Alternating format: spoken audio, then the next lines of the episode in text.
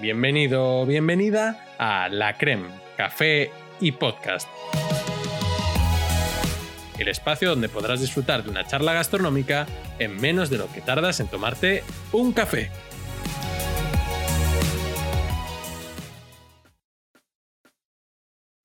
Os damos la bienvenida a todos y todas al segundo episodio de la temporada 2. Hoy damos inicio a las colaboraciones y por tanto el programa será dividido en dos. Una primera parte donde continuaremos con el tema del podcast anterior, la burger, enfocándolo como una excusa para hablar sobre el sentido del oído y la gastronomía. Todo ello con la ayuda de mi amiga, Enara, a quien os presentaré en unos instantes. En la segunda parte hablaremos de una de las elaboraciones más clásicas y conocidas de la religión judía a nivel mundial. Un pan muy especial, cargado de significado y espiritualidad. Por eso hoy, en La Creme, hablamos de panadería. En la primera sección que compondrá las colaboraciones, os entrego, o le entrego, mejor dicho, el poder eh, a mi amiga Nara, en el cual ella será la encargada de hacernos propuestas musicales que mariden lo más perfectamente posible con situaciones específicas relacionadas con la gastronomía. Es decir, se encargará de pensar y valorar cómo sonaría un evento social relacionado con la gastronomía en un momento específico del tiempo y en un lugar específico. En el caso de hoy será en una hamburguesería, pero no quiero adelantarme. ¿Sabías que la música tiene la cualidad de cambiar el sabor de las comidas? Así lo demostró un estudio realizado entre 700 voluntarios en el Cross Modal Research Laboratory de la Universidad de Oxford. En este estudio, llevado a cabo por el profesor y psicólogo experimental Charles Spence, se pidió a varios voluntarios que probasen diferentes platos mientras escuchaban diferentes estilos musicales de fondo. Tras probar la comida, se les pidió a los participantes que valorasen la comida del 1 al 10, para analizar cómo la música cambia nuestra percepción de la experiencia del comer. La música tiene la capacidad de mejorar o incluso arruinar una comida. De hecho, cuando las zonas cerebrales de recompensa y placer se activan al comer, son las mismas que cuando tenemos sexo o escuchamos música. Hoy os presento la primera sección de la nueva temporada, a la que hemos querido llamar Suena a Café, en este espacio contaré con la ayuda de mi amiga Nara, la cual se encargará de ofrecernos algunas propuestas musicales para maridar con nuestras comidas y mejorar la experiencia personal de nuestros invitados a la hora de sentarse a comer. Para ello, y continuando con el tema de las hamburguesas que tratamos en el podcast anterior, vamos a viajar como si una película se tratase hasta la maravillosa década de los 80, en Estados Unidos, a una hamburguesería cualquiera con los clásicos azulejos blancos y rojos que tanto nos muestra el cine y las series ambientadas en la época. ¿Cómo crees que sonaría una noche de cena en un lugar como estos y en ese momento de la historia, Nara?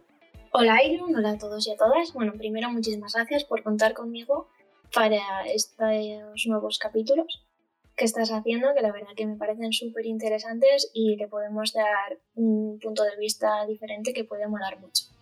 Bueno, entrando en materia, eh, primero es importante saber que los años 80 fueron una época eléctrica de liberación y revolución y que la estética del todo vale fue muy importante y fue una década impecable para la música pop. Fueron 10 años de pelos cargados, maquillajes excéntricos y ritmos totalmente nuevos, en los que vimos nacer a Michael Jackson o a Madonna, por ejemplo. Hay canciones muy muy famosas de esos años, por ejemplo Into the Groove de Madonna, Dancing in the Dark de Bruce Springsteen, Time After Time de Cyndi Lauper, Under Pressure de Queen, Come On Eileen de Dixie's Midnight Runners. Además hay un montón de canciones de esa época que hoy en día las podemos escuchar en los anuncios de la televisión. Muchos años y, un cambio bastante grande de, de música. Entonces sí que sí que son canciones que a día de hoy son muy reseñables y bueno, eh, también todas estas canciones nos muestran cómo fue una época muy novedosa, con sonidos que fueron totalmente nuevos y que se han quedado en nuestra vida para siempre. Y que nada más escucharlos nos hacen levantarnos y bailar. Son unos sonidos muy animados y además a través de estas canciones de la década podemos entender que muchas canciones hoy en día sean tan famosas aunque la escuches y no, sea, no tenga la mejor letra del mundo, al final esos ritmos que se han quedado hoy en día eh, son, son, muy importantes y, nos, nos, enseñan cómo, cómo, aquella época ha tenido una influencia muy grande en nuestro, en nuestro día de hoy. Y también es importante saber que fue una época muy marcada por la nostalgia. como último, quiero eh, remarcar perdón, que bueno, en esa época eh, los vinilos empezaron a, decaer poco a poco, pero ya estamos viendo que a día de hoy están poniéndose muchísimo de, moda otra vez. Y bueno, ahora. Eso, eso eh, perdona que te interrumpa, pero yo, por ejemplo, quería comprar a, a una amiga mía, quería comprarle un vinilo y pensaba, bueno, va a ser algo complicado, pero la verdad que he visto que hay miles y miles de vinilos. Yo pensaba que ya ni se, ni se ameritaban, pero cada vez veo que los grupos sacan más el formato de vinilo. Y decía, joder, pero me parece un poco absurdo, ¿no? Porque no hay, no hay reproductores, pero que va, cada vez hay más y más reproductores. Yo pensaba, totalmente, estaba desconectado totalmente de, de lo que es el mundo del vinilo. Y la verdad que he visto que en Vitoria tienen una tienda muy, muy grande con un stock enorme de vídeos de, de, vídeos de vinilo. Sí. Y dije, hay, un eh, Yo pensaba que había. Que había yo, no, yo solo he visto una, ¿eh? pero yo creía que no. Como que no estaba tan, tan de moda, ¿sabes? No sé, lo tenía entendido como que, bueno, eh, algo que sacaban en plan decorativo, pero no, que hay gente que lo escucha ahí. Me di cuenta porque mi amiga se compró el reproductor y, dije, hostia, no, no me había dado cuenta. Yo pensaba que era algo muy antiguo. Tenemos uno en casa. ¿Tenéis uno en casa? Sí, sí, tenemos uno en casa. Y, eso, y estamos comprando últimamente vinilos, vinilos, pero mm, estamos más comprando antiguos. Por ejemplo, yo el último que, que le compré eh, a Mikel fue mm, el de Oasis, What's the Story Morning Glory le compré ese y, eso, y la verdad es que ahora mismo todos los cantantes que están sacando disco, eh, sacan disco y sacan vinilo. ¿Y Mikel va a sacar vinilo o es muy caro producir un vinilo? Es, muy caro producir un vinilo. ¿Cuánto sería la diferencia, por ejemplo? O sea, ¿en cuánto sería producir, cuánto costaría producir un CD frente a un vinilo? pues la verdad es que no tengo ni idea, pero, pero sí, o sea, o sea, si, si, lo sacara tendría que ser algo como muy especial, ¿no? Una edición muy, muy especial. Y, claro, el tema es el hacer uno. Luego ya hacer copias es más fácil. Entonces, para sacar dos o tres, porque al final la gente está comprando, pero todavía no hay. O sea, si eres muy famoso y demás, y que te van a comprar un vinilo, pero alguien que acaba de empezar, es muy difícil que te compre vinilos. Entonces, claro, no, no compensa ahora mismo a lo mejor más adelante. ¿A cuánto más o menos se vende un vinilo? ¿Cuánto te costó el de Pues están, pues te puede costar desde 20 euros. Luego hay otros que en las tiendas estas de vinilos que hay en Vitoria, por ejemplo, son tiendas de segunda mano. Entonces ahí son muchos vinilos, son, hay algunos que son totalmente nuevos y otros que son de segunda mano. Entonces, claro, puedes encontrar vinilos desde 8 euros a vinilos de, por 50 euros o más o más. Bueno, 50 euros, pero ya es para disfrutarlo en, en otro tipo claro, igual, también es, una edición súper especial y que está súper bien conservado y demás, o también, también depende de, de cómo esté pegando de fuerte ese artista, ¿no? Claro, claro. Bueno, y eh, si quieres podemos seguir respecto a lo de, de cómo sería una noche en, en, esa época en una hamburguesería. Sí, pues mira, te voy a traer, voy a traer dos propuestas la primera sería I Wanna Dance With Somebody de Whitney Houston, canción conocidísima por todo el mundo, yo creo.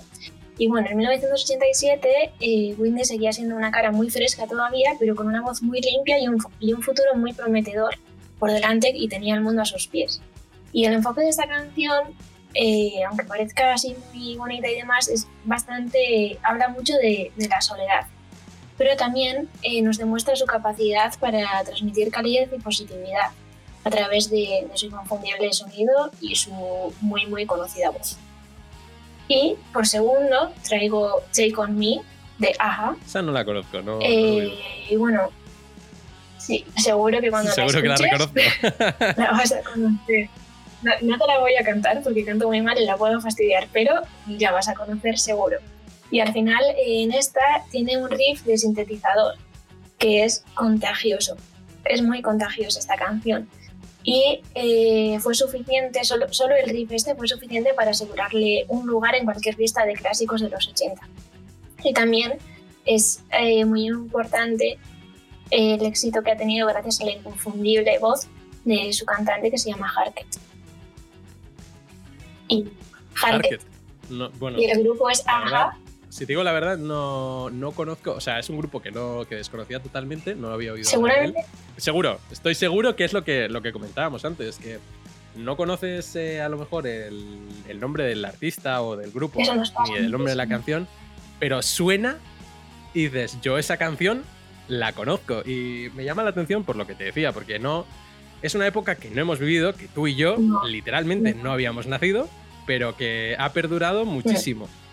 Y eh, por eso quería eh, que participaras en este proyecto, porque, o sea, yo dije, bueno, necesito respecto a, eh, a la música y la gastronomía, alguien que esté más enfocado a la música que yo, porque claro, lo mío en realidad es la gastronomía, eh, la historia de la gastronomía, que es lo que me interesa. Y la verdad que música como tal, yo escucho, para que te hagas una idea, más. Eh, ahora mismo estoy con playlist de eh, Lofi, creo que se llama. Ah, no entiendo muy bien el concepto, pero me gusta porque como que. Cuando estudio y demás son como muy relajantes. Sí, relaja bastante, ¿verdad? Pero no son, o sea, no son tranquilas. Eso que yo para estudiar siempre había utilizado música clásica. Sí. Porque toda la vida ha sido de Mozart, de Chopin. Sí el tema de cuando se le añade letra, tú puedes estar enfocándote a la letra, pero como son canciones conocidas y tranquilas y ya te sabes la letra, no tienes que estar prestándole atención. Eso es, no sé, pero me encantan, la verdad que me relajan un montón, pero bueno, luego ya para dormir siempre, siempre, siempre vuelvo,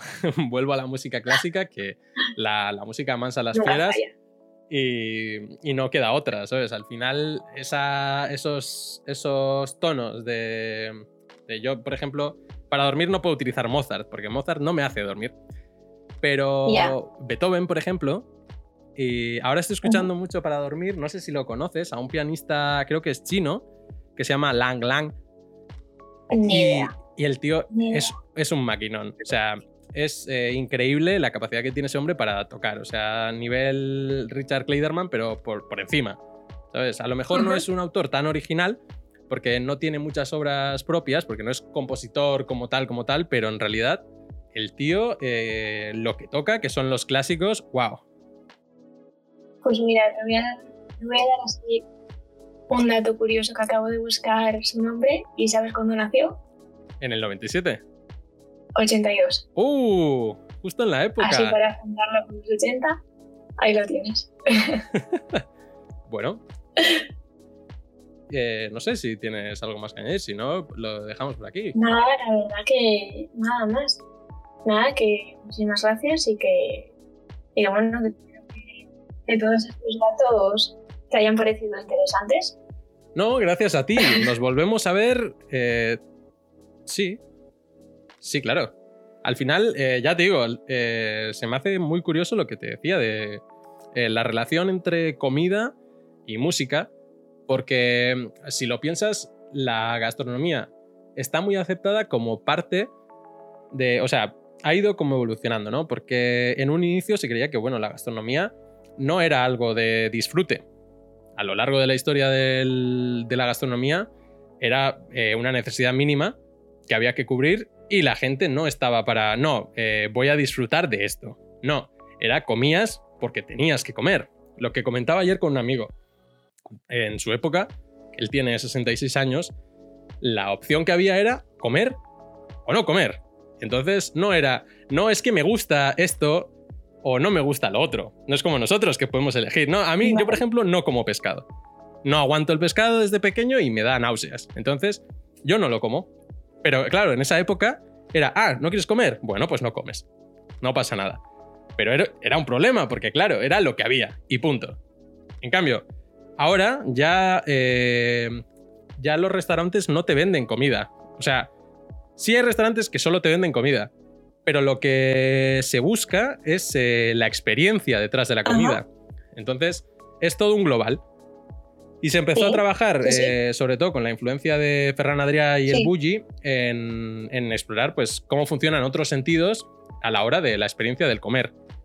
Y claro, pues es lo que te decía del profesor Charles Spence, que él quería demostrar que la experiencia global se, magnifica cuando estamos hablando de un entorno completo.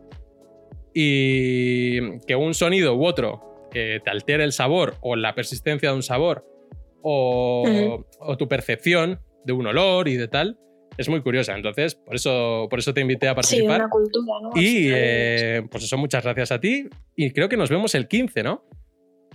Vale, nos vemos el 15 la próxima vez. Lo vamos dejando por aquí y el programa ahora continuará hablando de un producto. Nos vemos el día 15, ¿verdad? Sí, el día 15 nos vemos con el segundo episodio de tu programa. Exacto.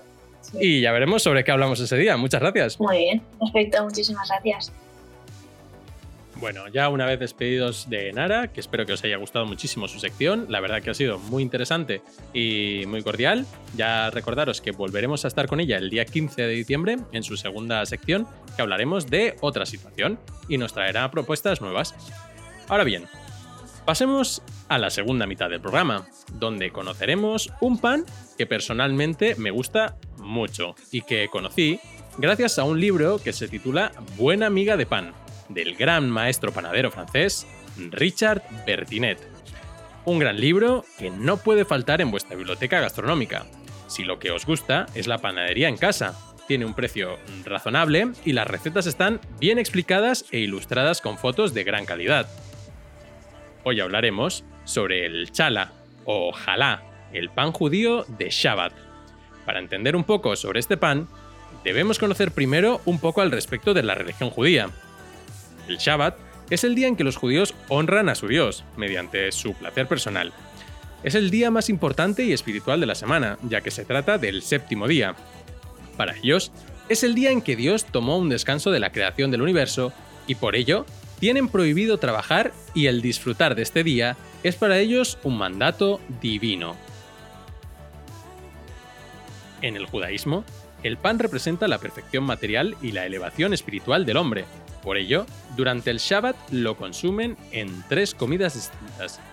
El pueblo judío realiza esta mitzvah o mandamiento con dos piezas de pan chalas sin cortar, que cubren con una tela hasta el momento en que se lo comerán.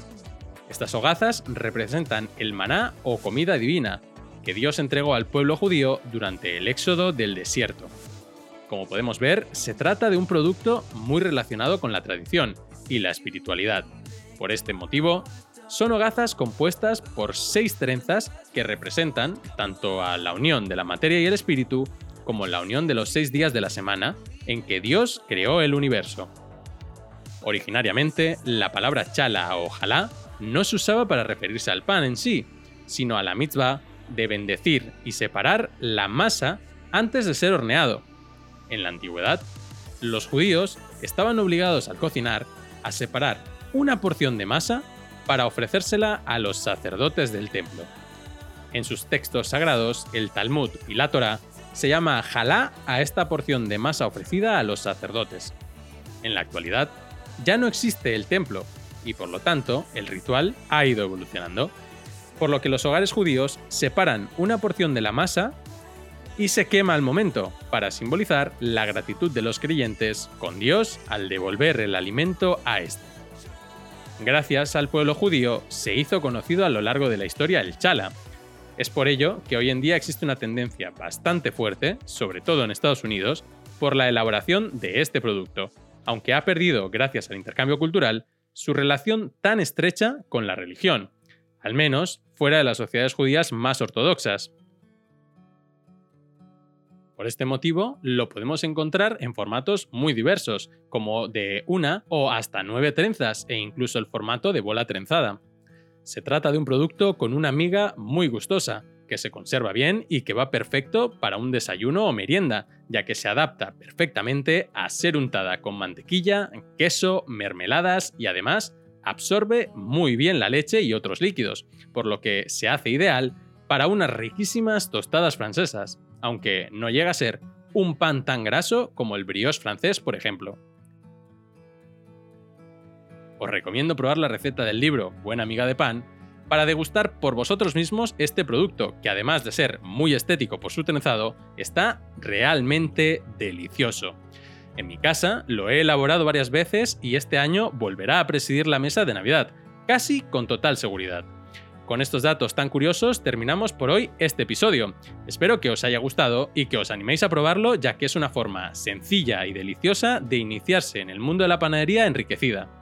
Muchas gracias por escuchar el podcast, os envío un grandísimo abrazo Nos vemos el sábado que viene, mi nombre es Iron y recuerda que no se te enfríe el café.